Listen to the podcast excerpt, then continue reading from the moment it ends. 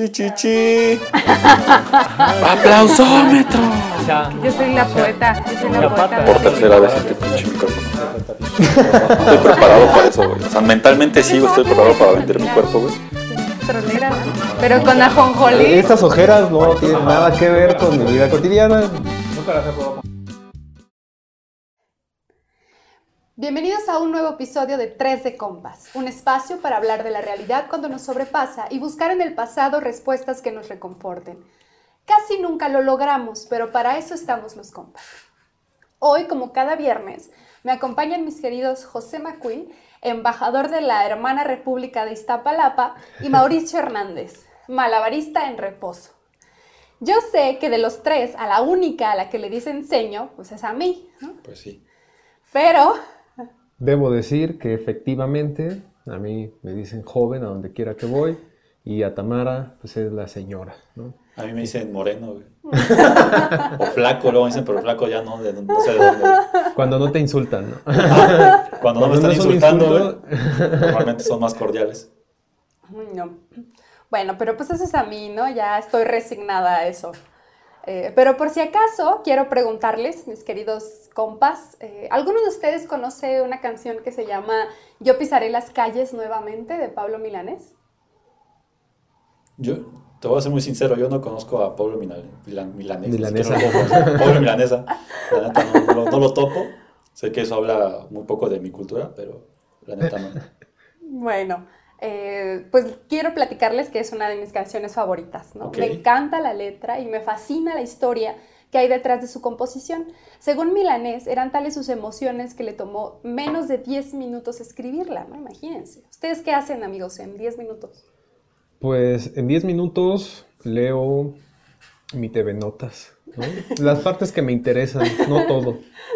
Yo en 10 minutos no voy ni una cuarta parte del camino a Constitución. No.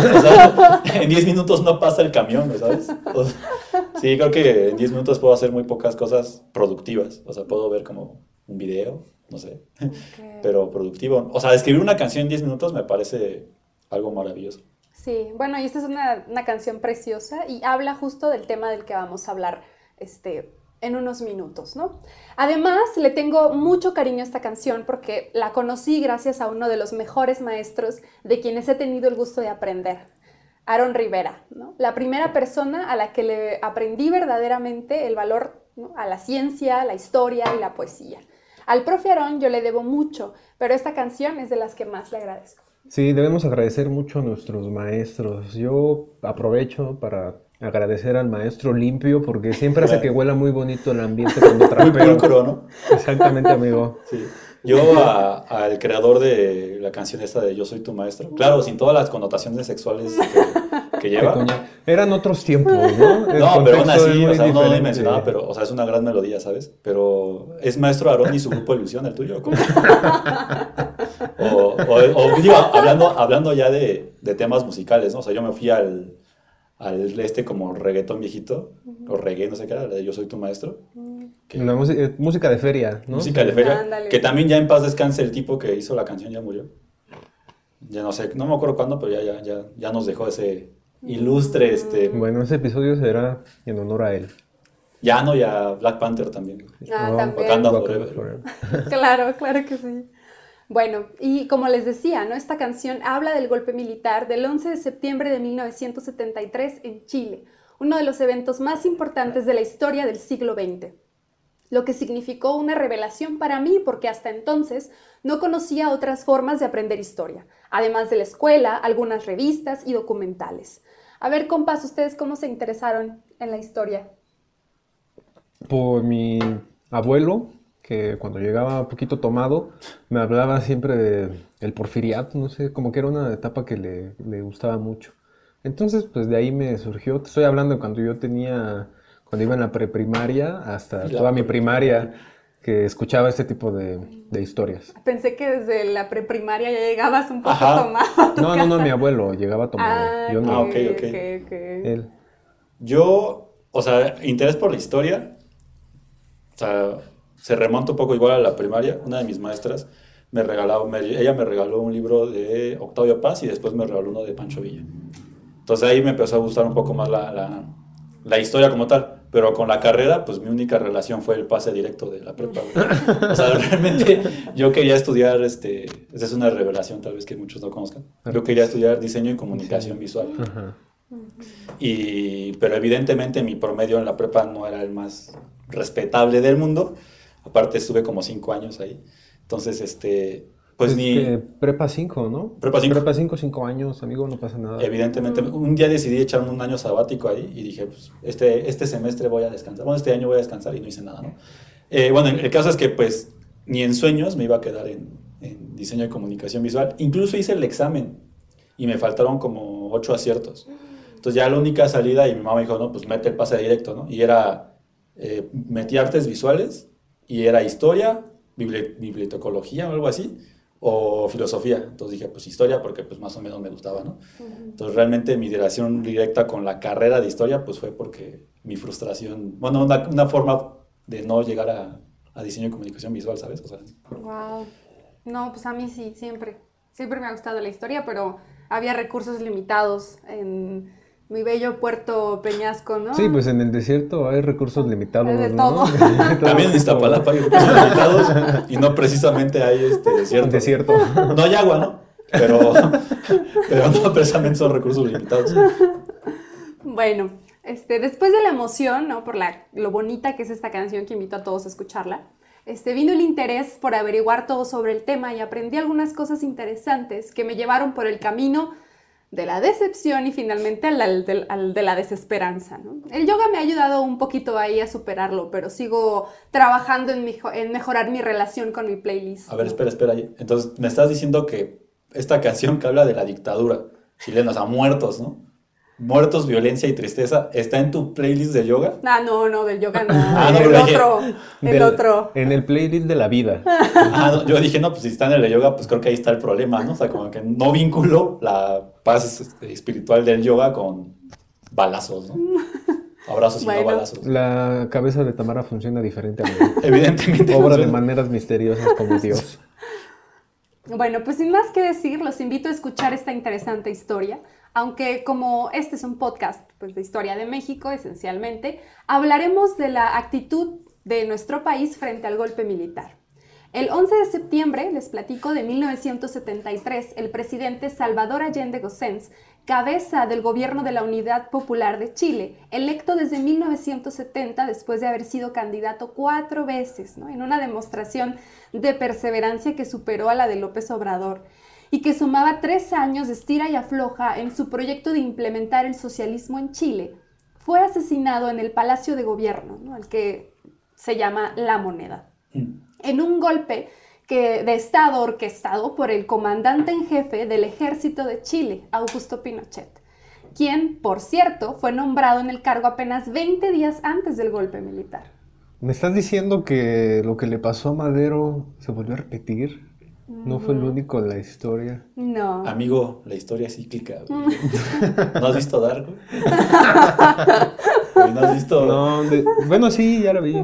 Ya les hablaré pronto de eso, de cómo, o sea, descubrí el hilo negro en este pedo llamado México, güey. Y no mames, güey, o sea, tengo las respuestas, güey. Estoy seguro de eso. Incluso sabes lo que pasará, ¿no? Ya voy a meter el melate, güey, para, para ganármelo, güey. Me late político, me late histórico. Bueno, el primer año de gobierno de Allende fue uno de los mejores momentos de la historia de Chile. El apoyo popular era avasallante, mejor aún, ¿sí? Porque había mucho de todo, ¿no? A excelentes precios además. o sea, O sea, era como un Julio regalado eterno, ¿no? O sea, era- o sea, o sea, yo, yo soy de las personas, que, o sea, es- tal vez no, no tiene como mucho que ver, pero soy de las personas que sí aprovechan máximo el Julio regalado. Entonces me imagino vivir así en, con Allende era como, güey, todos los días 3x2 en desodorantes, güey. O sea, está súper chingón, güey, ¿no? O sea, o sea sí, es un, sí era un pedo así, o sea, había abundancia como para que todo el año hubiera. Sí, sí, sí, o sea, había mucho, de todo. De todo. Y a muy buenos precios, ¿no? La gente estaba muy contenta con, A lo mejor de ahí tomaron los de políticas. Julio regalado. a lo mejor. Y Es que no conoces el neto, amigo. Es- el neto o es el como... 3B, ¿no? Se Sí, quedaron la en 3B. ese- con ese concepto. Son muy socialistas, ¿no? Qué bonito, güey. Gracias, gracias Tamara por revelarme esto. De nada, de nada, amigo. Este, bueno, no tardaron tampoco en llegar las reformas en materia de propiedad privada ¿no? y uso de recursos naturales que le otorgaban pues al todos los recursos de la nación al pueblo, ¿no? El agua y demás, que ahora es un problema en Chile porque pues después de la dictadura todo se privatizó, ¿no? Por algo que se llamó terapia de shock, pero que pues dejaremos allí para después. Volando. ¿no? Y, y el neoliberalismo y estas Como, cosas, ¿no? como buena o mala maestra, ¿no? depende del punto de vista de cada quien. De- Se los dejo de tarea. Ajá. Pues Sí. es que sí, tienes que investigarle, papá, pues también. Y pues algo triste, ¿no? Pero bueno, en esos momentos todo estaba súper bien, ¿no? La cosa era buena, era bonita, era barata. ¿no? Pero contra todo pronóstico, para 1972, la economía y la política llegaron al punto de crisis. Había desabasto, ¿no? que era casi insostenible y a Allende no le querían prestar en ningún lado porque se negaba a someterse a los Estados Unidos y a Rusia. ¿no? Es como cuando eh, te aplican la de, pues si vas a vivir aquí vas a seguir mis reglas, ¿no? Y te sale. Autonomía que le llaman, ¿no? Saludos, Rosa o Félix. independencia. Depende. Sí, ¿no? Y dices, no, mamá, yo quiero vivir de la historia, ¿no? Pero, mí- Pero. Creo que entiendo un poco a Allende. O sea, a mí tampoco nadie me presta dinero, güey. O sea, trato, he tratado por todos los canales posibles conseguir una línea de crédito para poder comprar algo. Y los bancos dicen que no soy lo Y te dicen, no, los que están en buró de crédito no pueden. Yo, pero si nunca le he debido a nadie. Y entonces nadie me presta dinero más que mi jefecita. Que le mando un saludo. Sí, ya llevamos dos saludos, ¿no? Yo también te puedo prestar dinero, amigo. Félix. 100 Sí, pesos, sí, no sé si te sirvan, ¿no? 100 pesos. ¿Sin varos? Sí. Ah, bueno. Tres caguamas y me compro. sí. Bueno, pero quien sí le prestó y un chingo fue Fidel Castro, ¿no? Allende. Pero pues siempre estaba latente, ¿no? Por la Cuba Libre, latente la amenaza de meter a Chile en el mismo costal que la Cuba Libre y empezar a deberle favores a los rusos, ¿no? Perdón, pens- cuando viste Cuba Libre pensé en Calderón, güey. que es un, un fiel creyente de la Cuba. Sí. Perdón, perdón, Tamara, es que asocio este Sí, tipo de sí, cosas. sí, es inevitable a veces. Este... A pesar de los esfuerzos de la Unidad Popular, este, en 1973 los ánimos políticos se llevaron todo al carajo cuando Augusto Pinochet pues, dirigió el golpe ¿no? al Palacio de la Moneda, en una acción conjunta de las Fuerzas Armadas chilenas, es decir, Ejército, Armada, Fuerza Aérea y además el grupo de carabineros. Allende y, parte de su gabinete resistieron en las instalaciones durante toda la mañana. En estos momentos el presidente incluso estuvo enviando mensajes por radio a la nación. O sea, sí le cayeron machín, ¿no? Sí. Vino a mi mente una analogía un poco sucia, así que no la voy a decir. Ok, ok, así déjalo. Yo, pe- yo pensé en el citatier cuando dijo radio. Yo pensé que ibas a decir un gangbang. ¿no? No, no, tampoco, güey. Yo pensé en el citatir en la hora nacional, güey. Que ves que siempre está escuchando como radio bien bonito y de repente ponen el himno. Ah, y ponen como los programas más aburridos del mundo. Pensé en eso. Perdón. Pero, sí. Pero estos fueron mensajes muy bonitos, la Pues es verdad. que hay de mensajes a mensajes, güey, Sí, también. hay, ¿no? que, hay que oírlos. Este, los golpistas pues informaron que el desmadre iba a empezar a las 11 de la mañana, así que nadie debía permanecer en la zona. Pero Allende y muchas de sus gentes pues no hicieron caso de evacuar, ¿no? incluida su propia familia y algunas secretarias, porque pues obviamente en ese momento Allende les dijo a los hombres que estaban ahí que se armaran, ¿no? Quien se quedara quedar. Daban por sentado que las mujeres se iban a ir, pero pues no fue así, ¿no? Muchas se quedaron. Qué chido. Estuvo chido, la neta. Este, y pues todos estos se quedaron cuando empezaron los madrazos, pero finalmente ¿no? ellas acabaron saliendo de la moneda por orden de Allende, quien tuvo que solicitar para ello el cese al fuego, para proteger sobre todo a su familia, ¿no? que les pidió que se fueran. No quisiera dejar de lado en este punto que Allende tuvo la oportunidad de salvarse y no la tomó, puesto que ya se tenía conocimiento de que el golpe se daría y su equipo de confianza le preparó con antelación un sitio seguro desde donde poder operar acciones militares para combatir a los golpistas, porque pues no era todo el ejército, no, eran todas las Fuerzas Armadas, ¿no? Pero el presidente Allende se negó rotundamente a dejar la moneda y se armó con la gente que decidió quedarse junto a él en el palacio de gobierno, ¿no? Y es como el viejo saber, ¿no? Que dice que el capitán pues se hunde con su barco, ¿no? Sí. Caballeros, un placer tocar con ustedes.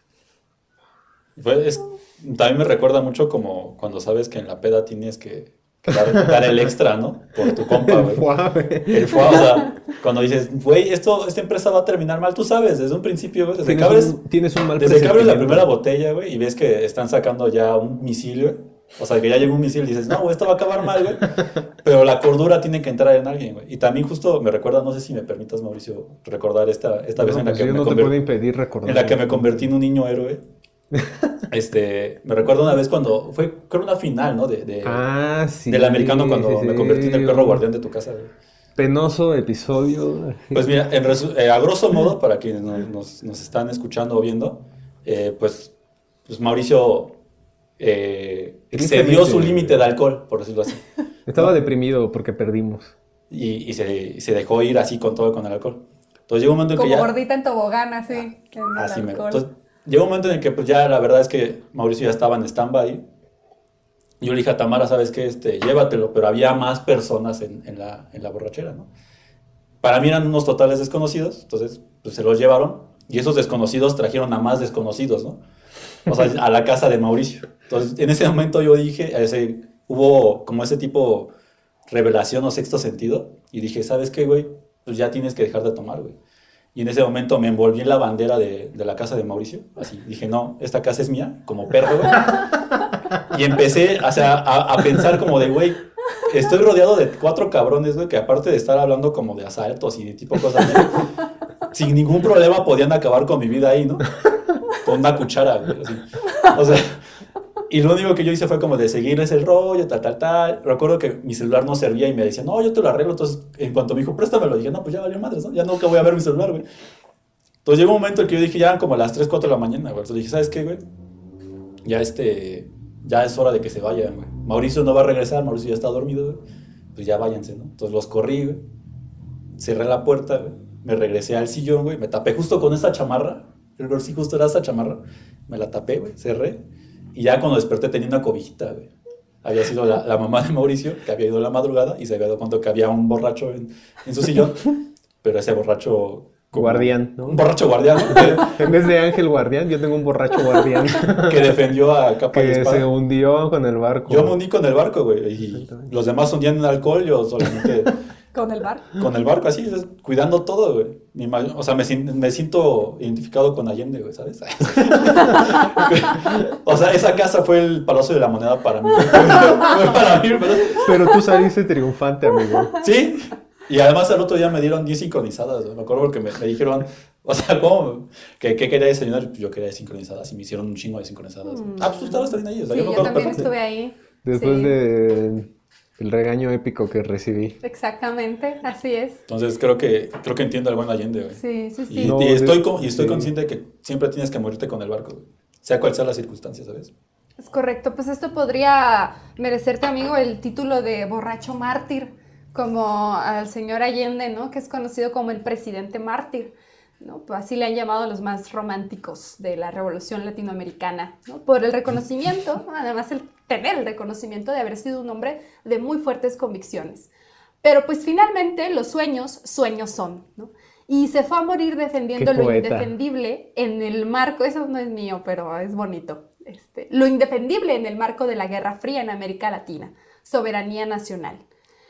Pero su muerte fue apenas el principio. A Salvador Allende le siguieron muchos muertos más, y es que tras el golpe de Estado se implementó una política de terror que persiguió a los partidarios de la Unidad Popular y a todo lo que oliera a comunista, ¿no? Porque también es bien sabido que el gobierno norteamericano tuvo que ver con el golpe, no todo fue crisis interna. Seguido a la instauración de una dictadura militar que terminó hasta el 11 de marzo de 1990. En este contexto, muchos chilenos lograron salir del país para evitar la persecución política y procurar seguridad para sus familias. Para ello se valieron de las cancillerías internacionales, como la mexicana. Es muy bonito como este, eh, hay una eh, atención, ¿no? una admiración por muchos países de América Latina por esta tradición de acogida ¿no? que tiene México. Sí, México constantemente recibe, o sea, no, a, bueno, a Trotsky no le fue muy bien, pero, pero, pero sí, normalmente es, tiene esta política de... Ah, también, también este, Fidel, ¿no? Estuvo... ¿Te das cuenta cómo la analogía de mi casa sigue presente, güey, con México? O sea, que en mi, o sea, en mi casa también, siempre las puertas abiertas, llegan desconocidos, güey. Al llegan menos no terminé de- con un hachazo, ¿no? En la cabeza, ¿ve? Ay, sí. O, bueno, o pensando en derrocar algún gobierno. como- pero, Pero sí, sí, sí es una tradición muy arraigada.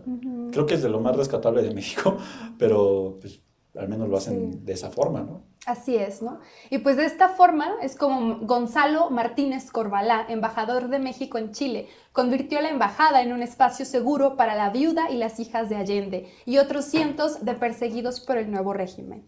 Se estima que la cantidad de chilenos que llegaron a México por su conducto fue de 759 personas en cinco vuelos fletados por el gobierno mexicano desde el 15 de septiembre de 1973 justamente de más fechas icónicas. Justo pensé en eso. Les habrán dado pozole en el avión. Pambazo, rey. Pambazo para que se les baje el susto. porque el pambazo tiene bolillo, pan. Claro. Y pues eh, esto hasta eh, junio de 1974, un, un año casi. Todo esto suena como a película gringa, ¿no? Sobre drama en embajadas y como Argo. Pensé en lo mismo, Tamara. O sea, o sea Argo me parece una gran película porque es un gran recurso de usar a los extraterrestres para salvar gringos, güey. O sea, en el Día de la Independencia los extraterrestres quieren acabar con los gringos, ¿no? En Argo, de una forma metafórica, los, los, extraterrestres ayudan a que los gringos entren para sacar a sus amiguitos, güey. Me parece una, es una gran película, no sé si la has visto, ¿no? No he tenido la oportunidad. de Verla, güey, la verdad cinéfilo. Argo es muy buena. Ben Affleck tiene muy buenas actuaciones. Entonces, sí. Argo, eh, extraterrestres, gringos, Medio Oriente, güey. Faltó J-Lo ahí, pero sí. ¿Eh? Faltó J-Lo ahí, pero sí. No, sí, o sea, ¿qué puede fallar, güey? No mames, es un combo ganador, güey. Sí, sí, sí. Bueno, pero dejando de lado un poco el drama humano, que fue mucho, y de hecho el propio embajador siempre lamentó no haber podido ayudar a más gente, lo cierto es que el apoyo diplomático no fue casual, ¿no? Siempre hay letras chiquitas, amigos. Las acciones de Martínez Corbalá en Chile, así como la agitación de los trámites, agilización, perdón, de los trámites burocráticos para recibir a los exiliados en México por parte del gobierno mexicano, fueron posibles gracias a que ambos países tenían excelentes relaciones diplomáticas desde el 70. Ambos presidentes llegaron al poder en el mismo año y pues ya saben que la burocracia siempre se adelgaza, ¿no? Cuando hay algo ahí de por medio. Odio la burocracia con todo mi ser. Sí, eso de estarte formando y que las copias y que y que el formato tal, y que no, dime qué necesito, tengo que darte dinero, dímelo de una vez, ¿no? No, no me andes diciendo, perdón, perdón, me exalté un poco, pero sí, este, me, me, causa un poco de problema la burocracia mexicana en específico. Sí, es triste, ¿no? La vida es triste también. La vida es triste. Bueno, la Unidad Popular se posicionó rápidamente en la escena internacional por promoverse como un gobierno radical que defendía la libertad, la democracia, el Estado de Derecho y la soberanía de las naciones latinoamericanas frente al imperialismo norteamericano. De modo que el golpe fue repudiado en todos lados y Allende enaltecido. Entonces imagínense lo que significó, compás, para México después de un escándalo como el del 68, ¿no? Fue increíble poderlos recibir. Penalty. Para los que están viendo el video, este, ahí les dejo. Y los, y los, que están escuchando tienen que ir a ver el video para poder entender por qué dije penalti. Pero bueno, Bueno, pues todo esto acabó es porque estaba chocando el micrófono. No les expliques, Mauricio, es forma de que vayan a vernos. Oye, está en juego mi integridad moral. Bueno, este, con todo esto, pues acabó siendo como una mezcla perfecta, ¿no? Les cuento. Es como la poción que creó a las chicas superpoderosas. Azúcar, flores y muchos colores, que para el caso se traducen en la tradición revolucionaria mexicana, la experiencia cardenista de acoger a los exiliados españoles de su guerra civil de la década de los 30 y la mala fama de Luis Echeverría, presidente de México del 70 al 76. ¿no? Echeverría tenía un rabo larguísimo que pisarle, ¿no? y como a Troy McClure, tal vez lo recuerden por eventos como el Halconazo, México 68, la Guerra Sucia y un montón de hechos pútridos de la historia reciente de nuestro país. Pero pues ante los ojos de muchas naciones latinoamericanas mismas que desconocían estos hechos, representaba un régimen político estable y democrático como el que tanto deseaban. Nuestro país, a diferencia de Chile, no había vivido golpes de Estado desde 1913, justo el que recordaba Mauricio en un principio.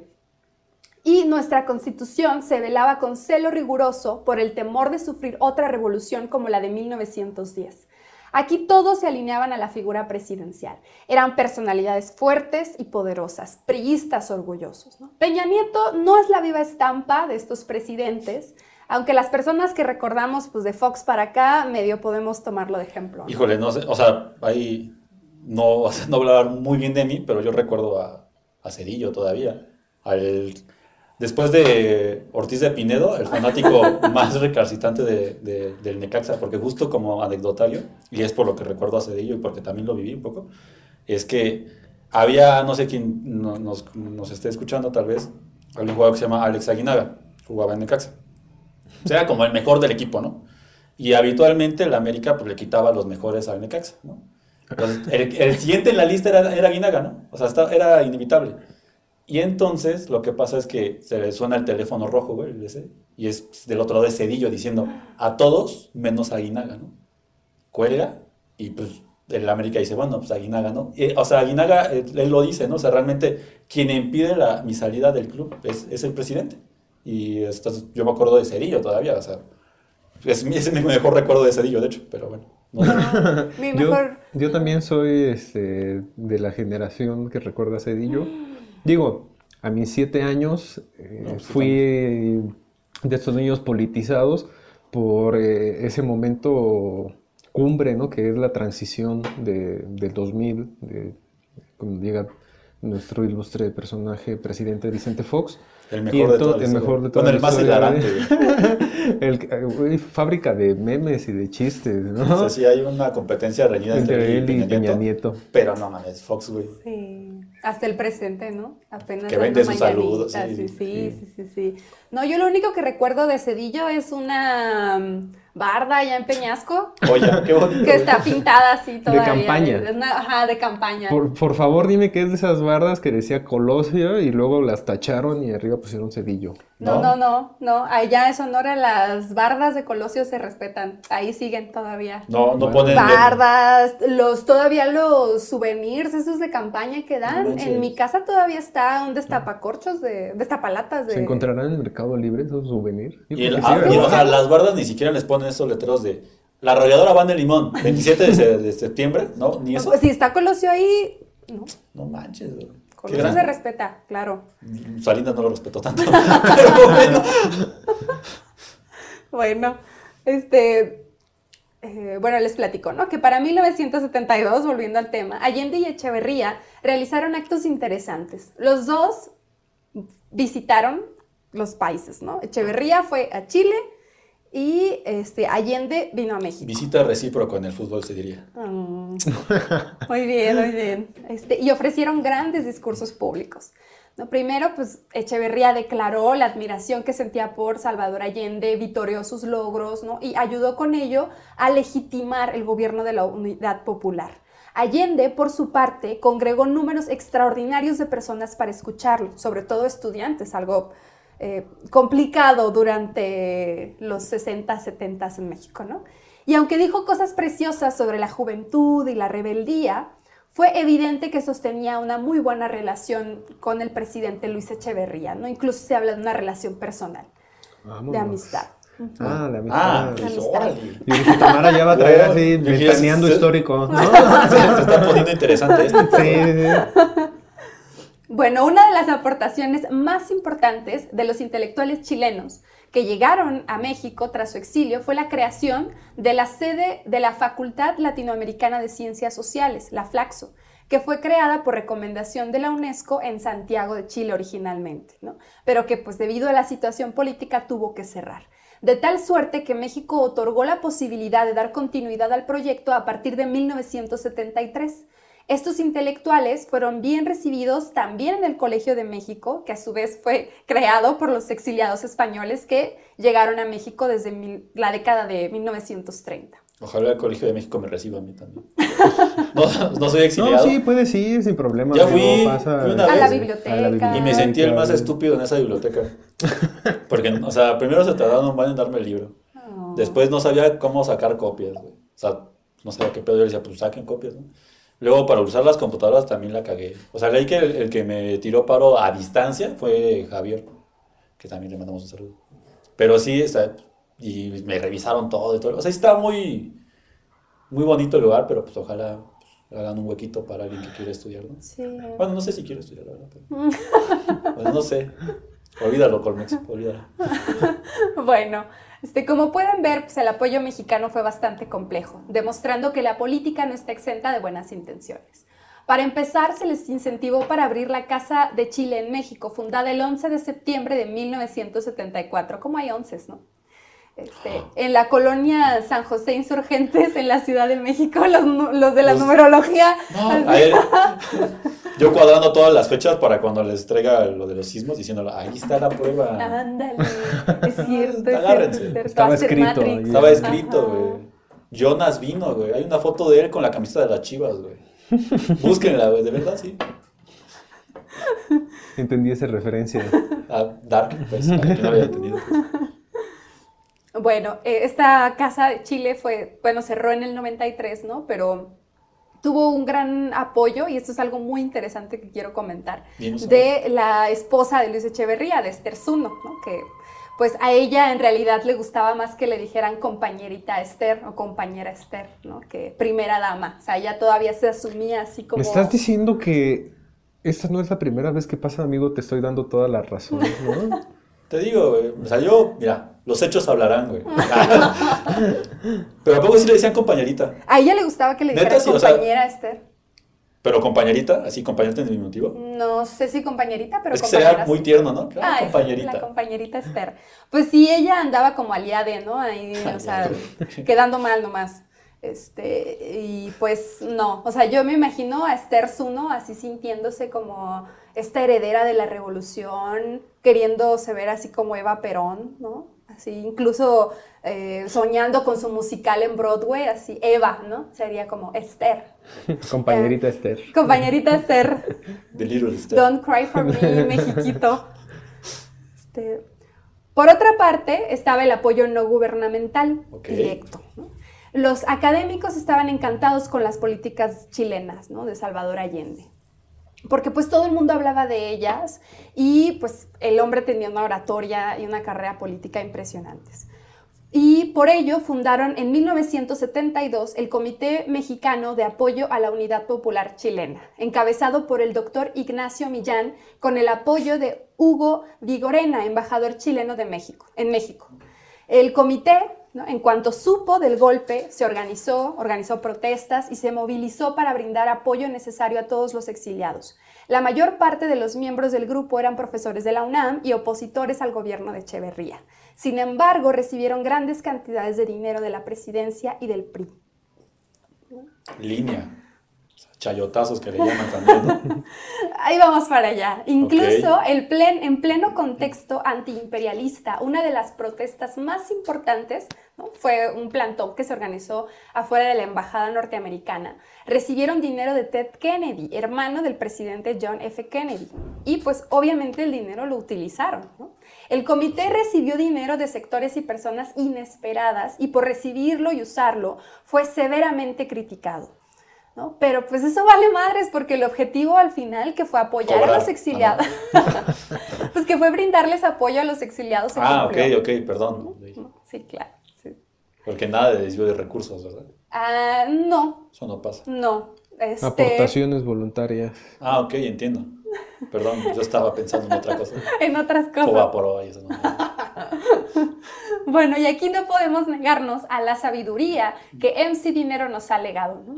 Porque pues, ¿quién, quién también hay que decirlo en esta mesa, ¿no? También merece un reconocimiento como el que le hemos dado al Canaca. o sea, el Una MC estatua Dinero también, sin también- problema. sin También, problema. también. Pero, aquí, o sea, aquí voy a diferir. votación. Porque, o sea, el Kanaka ya está muerto.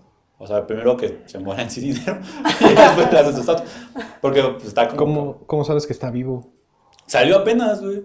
No, no. De verdad, sí, sí vi Wow. como salió otra vez un video. Creo que, o sea, mi fuente de información siempre es el de forma, güey. Entonces, creo que el de forma. Pero decía, increíble pero cierto. Entonces, sí, no, ahí sí es ya ves la verídico, nota, ¿no? O güey. sea, Sí. porque ya ah, bueno, sí. Sí, ya, ya, ya, ya, Creo que sí reapareció el buen MC Dinero, güey. Wow. Sí, y hay que retomar ¿no? sus palabras para esta conclusión eh, de este párrafo, que es que pues el dinero es dinero, ¿no? aprende algo dinero. México rompió relaciones diplomáticas con la Junta Militar de Chile en 1974, ¿no? que así fue como se llamó a ese gobierno posterior al golpe de Estado, y mantuvo una política de acogida con los exiliados de la dictadura hasta los tiempos de Salinas de Gortari. Todos los gobiernos intermedios se colgaron el milagrito y continuaron recibiendo exiliados de otras dictaduras de América Latina. Y pues lo mismo, mientras Latinoamérica nos admiraba por nuestra tradición solidaria y actitud de hermano mayor, le rezaban a la Virgen de Guadalupe y se reían con Chespirito, aquí el destino nos llevó pues a Fox. Al PRI Pues una- recargado. o sea, velo de ¿A Calderón? forma- de una forma graciosa. O sea, te llevaron a seis años de comedia involuntaria, güey. O sea, unas por otras, ¿no? O sea, o sea, no se puede todo en la vida.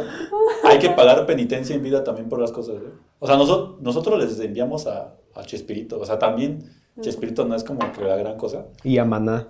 Man- yo, yo, no, yo no puedo creer cómo la gente en Sudamérica prefiere, o sea, les gusta, man. O sea, Y no Panda, ¿no? O sea, no panda.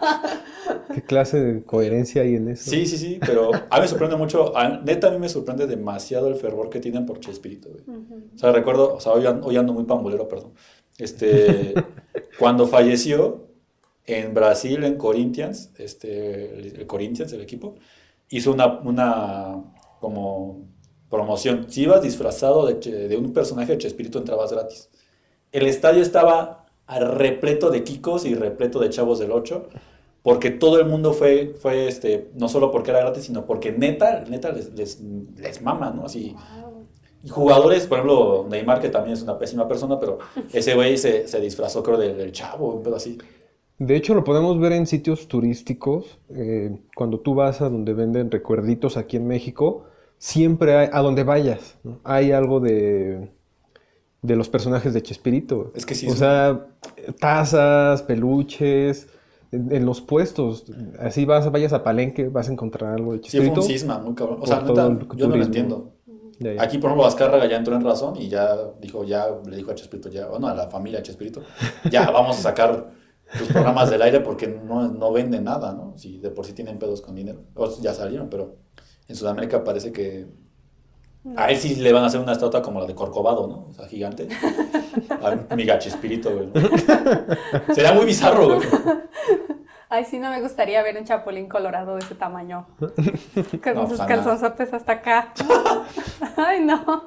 Pero bueno, la historia de los exiliados chilenos en México está llena de contradicciones que, a decir verdad, ya no me dejan disfrutar muy bien mis canciones entrañables. Pero con lo gordo que pueda caernos el embrollo político, lo cierto es que una buena oportunidad, esto es una muy buena oportunidad para aprender que las cosas pues no siempre son en blanco y negro. Y pues además quisiera yo reconocer aquí públicamente mi admiración hacia la diversidad de la protesta chilena. Son, esos sujetos son los más creativos del mundo para, para protestar. O sea, cantan, bailan, se disfrazan, Hubo- organizan paros súper creativos. Hubo apenas un movimiento, justo hablando de, o sea, está muy en boga dentro del mundo como de la moda y este pedo, el streetwear, ¿no? O sea, como la moda urbana. Y se supone que hubo una vertiente en Chile de protestas de los estudiantes que empezaron a utilizar el streetwear como para protestar también. Mucha gente les digo así como de, no, son unos mamadores que quieren vestir de Nike y de fila, pero esos güeyes decían que era como una forma de demostrar como rebeldía ante ciertas cosas. O sea, ma- manejaron un discurso bastante, o sea, son muy elaborados sus discursos. Sí. Yo creo que lo mejor que tienen es este Colo Colo, el equipo. Eh, 31 minutos. ¿Qué otra cosa chilena hay buena? Porque iba a decir Mon Laferte, pero la verdad yo no soy muy fan de Mon Laferte. Entonces, no sé quién más de los bunkers, ¿no? ¿Son- ¿Son de Chile? ¿No te acuerdas? No sé, es que no sé qué más. pues, El vino chileno. Vino. El vino chileno, la neta. No sé, tú, Mauricio, algo que. eh, Sí, pues justo ahorita que mencionaste 31 minutos, eh, fue mi ventana de, de- con la que conocí, ¿no? Chile, muy niño igual, me encontré el programa en 31 minutos y como menciona Tamara, este, admirable la forma eh, de, de esta rebeldía consciente, ¿no? No O sea- es este, únicamente por desobedecer sin, No, sin ser, ahí sin hay muy ser buenos exponentes. O sea, justo 31 minutos, recuerdo que o sea, hay una entrevista muy buena que le hacen a- al creador Y él dice al principio, o sea, yo era, o sea, yo soy periodista, creo, creo que es periodista. O sea, yo era guionista, editor, fotógrafo, y, o sea, él hacía todo, Todo, al principio ajá. de 30 minutos, todo, todo, todo. Pero vio que, o sea, por eso tal vez como que la esencia de 31 minutos es como muñecos muy simples, ¿no? Pero o sea, dentro de esa simpleza él fue metiendo un mensaje muy cabrón y ahora hasta te, ya tienen como vínculos con ONU y toda la onda, ¿no? O sea, el 31 minutos también es uno de esos grandes exponentes que tiene la cultura latino- latinoamericana muy, muy cabrona. También, por ejemplo, Chile nos regaló al maestro Carlos Reynoso, el jugador de la América que se casó con Lupita D'Alessio. o, sea, o sea, podemos ir de un polo a otro polo, Sí, ¿sabes? sí, sí, sí. Podemos ir desde la lucha revolucionaria hasta el maestro Reynoso, que Sí. fue esposo de la leona dormida. Sí, la verdad hay grandes cosas que reconocerle a Chile Muchas. y, y sobre todo yo rescataría esta, esta conciencia, ¿no? Que dice Mauricio, de que desde los niños hasta los ancianos y la gente que no vivió la dictadura tienen la conciencia de la dictadura, ¿no? O sea, que los hechos históricos no se necesitan haber, o sea, no se necesita haberlos vivido para aprender de ellos, ¿no? Y esperemos que... Y me parece que es un pueblo bastante revolucionario, de hecho. Sí. Sí, sí, No sí. como otros, pues. Pero bueno. Pero bueno, eso será tema para otros, otros episodios de este podcast. Este, síganos en redes, en todas las redes, como ya hemos dicho, ¿no? Todas. En Instagram, Facebook, Twitter, ¿no? En Spotify denle seguir al, al podcast. Si no lo encuentran, este, es porque no somos tan populares.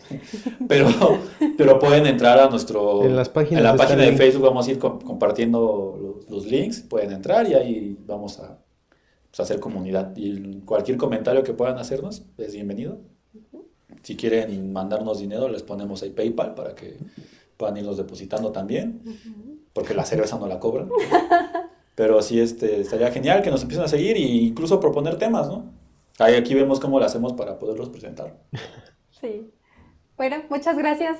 Hasta la próxima. Hasta la próxima. Saludos.